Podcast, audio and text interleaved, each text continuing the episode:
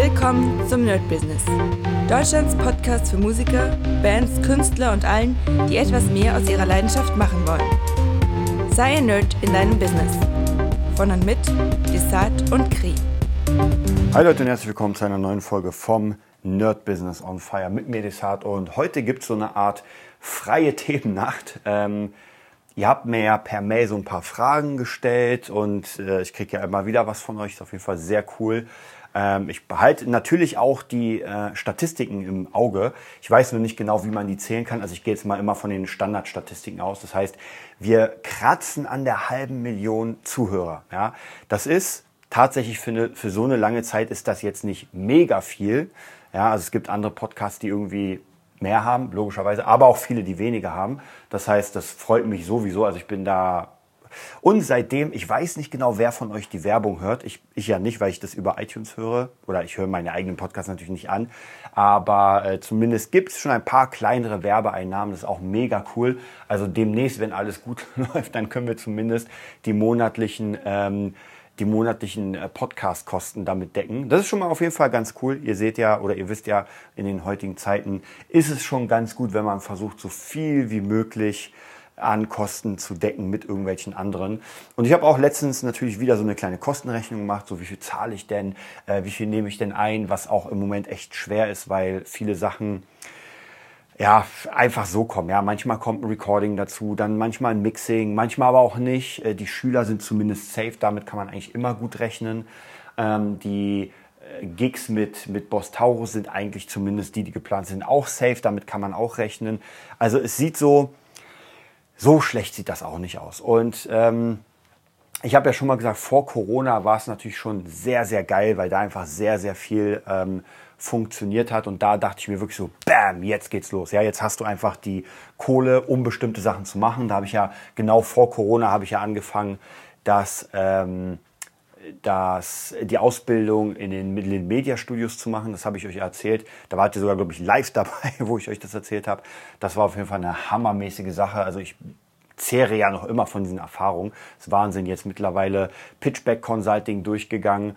Äh, dann bin ich jetzt gerade im Besser Mischen, wobei ich sagen muss, ah, puh, Mischen ist schon doch eine harte Sache. Also ich mische jetzt mittlerweile, was heißt extrem viel, aber ziemlich viel, verschiedene Sachen von Songs bis, ja, Fabulenses Hörbücher bis irgendwelche anderen Sachen.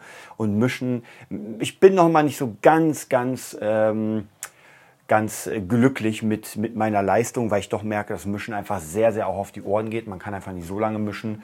Dann will man natürlich immer den perfekten Mix und ja, habe mir auch dafür heute bei Udemy, weil ich mir dachte, die haben jetzt noch solche äh, Chicken Wings Wochen, wo man einfach alles ein bisschen günstiger bekommt. Da dachte ich mir, ey, okay, warum nicht? Ähm, ich hole mir jetzt einfach nochmal ein paar Kurse zum Thema Quick Mixing. Das bedeutet, ähm, das sind so Kurse, die einfach wirklich sehr, sehr schnelle Outputs haben, sage ich mal. Also praktisch so wirklich äh, schnell mixen lernen, aber auch gut trotzdem schnell äh, mixen im Trap-Bereich und so weiter. Also einfach für 11 Euro irgendwie drei, vier, fünf Kurse geholt. Die werde ich jetzt mal Stück für Stück durchgehen. Da habe ich auch richtig Bock drauf, habe schon den ersten mir angeguckt.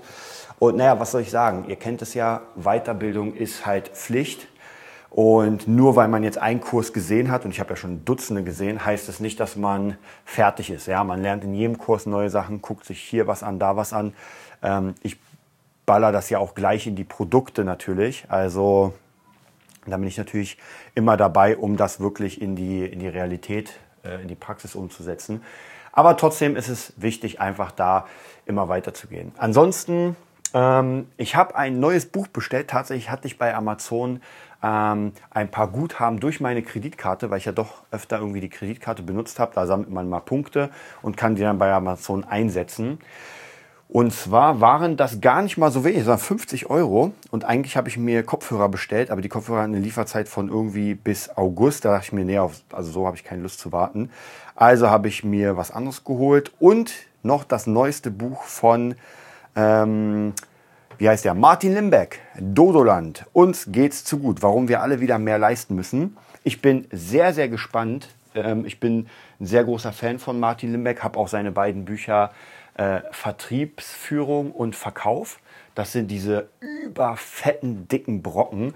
Ich muss auch ehrlicherweise zugeben, ich habe sie beide nicht durchgelesen. Ich habe sie beide aber als Hörbuch. Habe sie auch nicht durchgehört, habe relativ weit, aber das ist schon ein, puh, das ist ein, ein hartes Thema. Einmal muss, muss man wirklich sagen, ähm, das sind halt schon richtig dicke Bücher. Ich habe es hier gerade noch vor mir äh, und sollte es auf jeden Fall mal lesen, weil Verkaufen ist einfach eine sehr, sehr wichtige Sache. Und das Ding hat einfach mal, ich gucke gerade, einfach mal 644 Seiten. Also das ist einfach mal ein richtig, richtig dicker Klopper. Äh, auf jeden Fall trotzdem sehr gut. Ich werde es mal hier rausholen, um, um trotzdem mal demnächst irgendwie, wenn, wenn ich es mal schaffe, das mal zu lesen, weil es lohnt sich wirklich. Also zumindest das, was ich jetzt schon gehört habe, ähm, als Hörbuch war schon wirklich top. Also man muss wirklich sagen, für mich Martin Limbeck einer der ganz, ganz großen, wenn es ums Verkaufen geht. Und ähm, wirklich ein, naja, Idol ist immer ein bisschen schwierig, aber ich glaube schon, wenn man da sich das reinzieht, was er da sagt, wenn man das so in sein Mindset reinbringt, dann kann man doch schon sehr, sehr, sehr viel davon profitieren. Also deswegen ist auf jeden Fall ein sehr geiles Buch. Werde ich demnächst auch noch mal auf meine äh, Leseliste packen, wobei ich da schon extrem viel habe gerade. Also ich äh, komme wieder um vor Büchern. Das ist echt ein bisschen sehr, sehr viel. Aber wieder, wir schauen mal. Ansonsten natürlich noch allgemein unglaublich viel. Ich sehe hier gerade meine Switch, die ich zu, also sehr, sehr, sehr viel zu tun und gefühlt sehr, sehr wenig Zeit. Also ich merke auch diese ganzen Hobby-Sachen. Ich habe ja so eine kleine Liste, so was ich gerne hobbymäßig noch machen würde. Und äh, wenn ich hier gerade nach rechts sehe und meine riesige Sammlung an, ähm, an Kingdom Death Monster Figuren sehe, dann muss ich auch sagen, dass die hier so ein bisschen, ja, ihr hört es, stauben ohne Ende.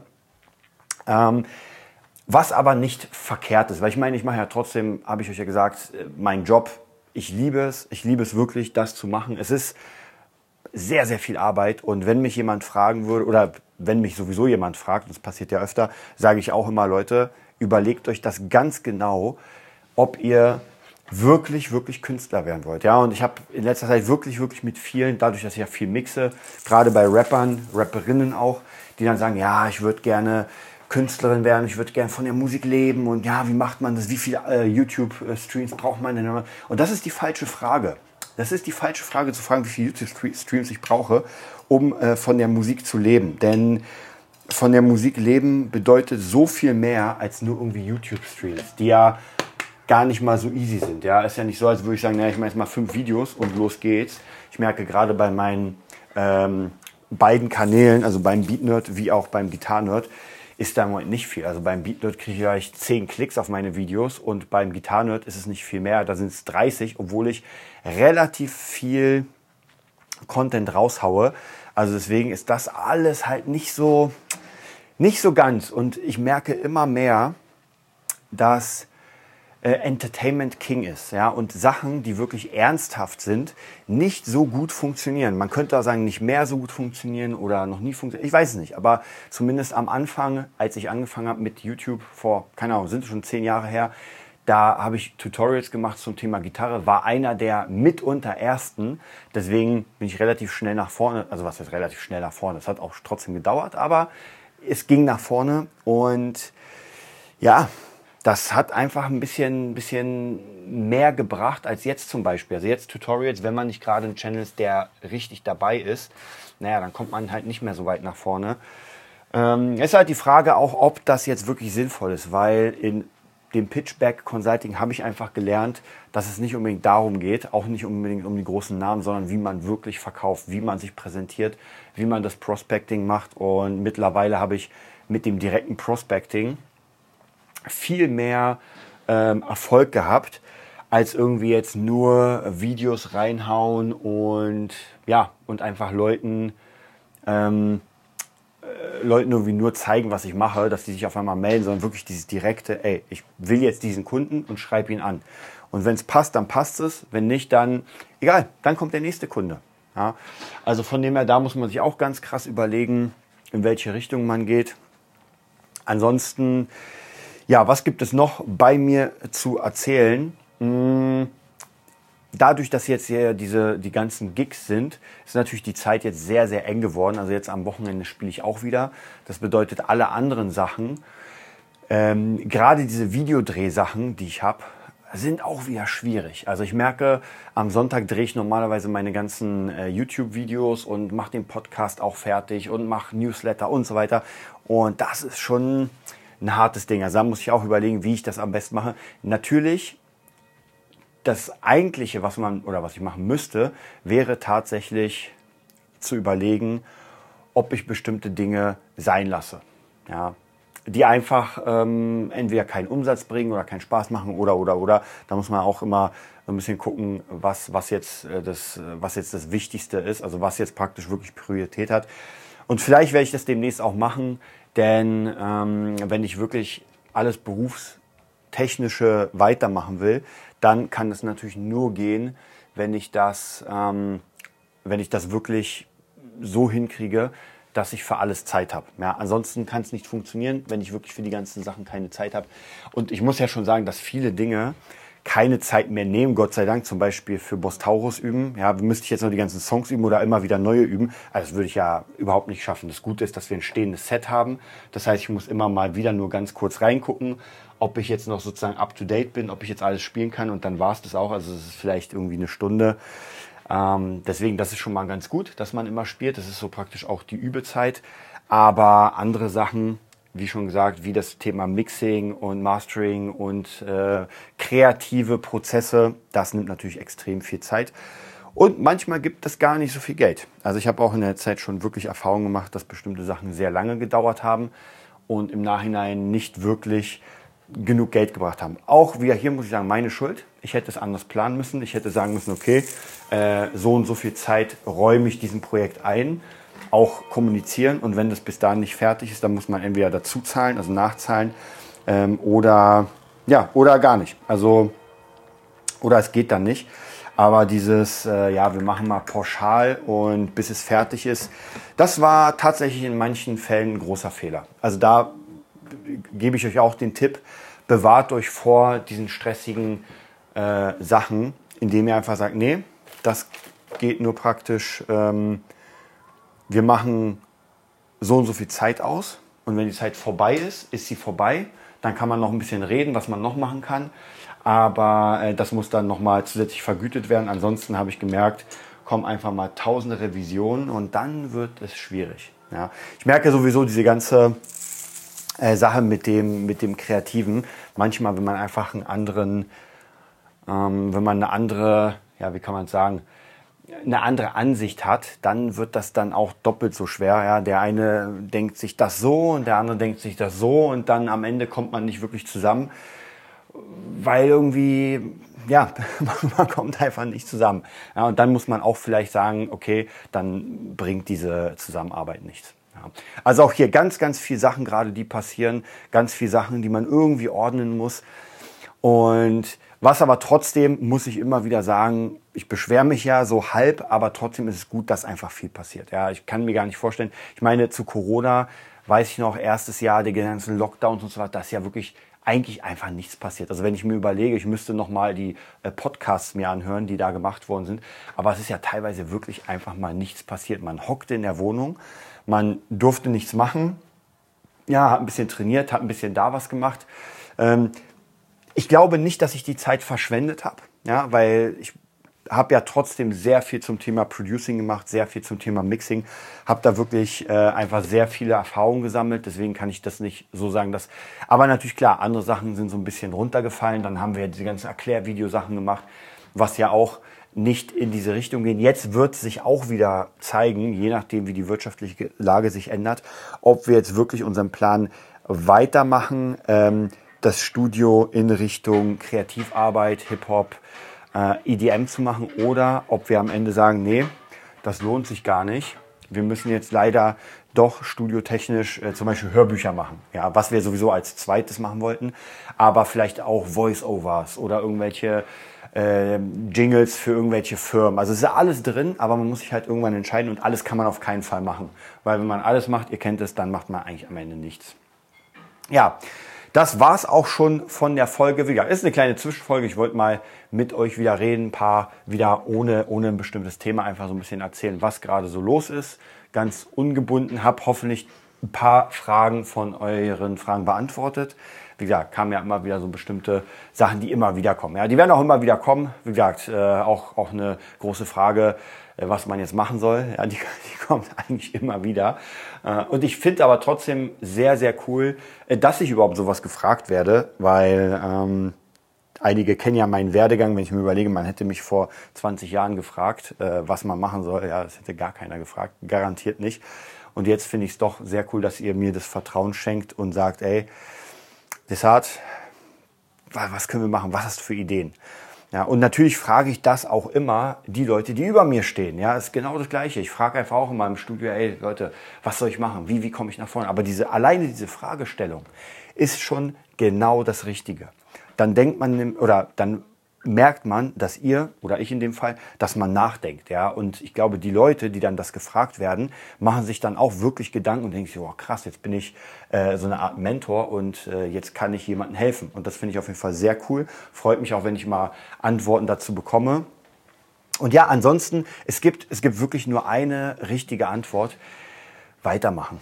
Ja, wirklich. Also wenn ihr keine andere Idee habt, was ihr machen könnt, berufstechnisch oder so, oder irgendwie, dann macht einfach genau da weiter und guckt, wo ihr hinkommt. Also natürlich auch nicht das tote Pferd reiten, wenn ihr merkt, das bringt nichts, aber bei uns zum Beispiel zum Thema Buch Fabulensis, es wird einfach weitergemacht. Ja? Die Zeiten sind schwer, die Verkäufe sind nicht so gut, aber trotzdem, auch heute kam wieder ein, äh, ein sehr, sehr, eine sehr krass geile Rezension. Es sind jetzt nicht so viele, aber trotzdem äh, sieht auch immer ein bisschen fake aus, wenn ein Buch fünf Sterne hat.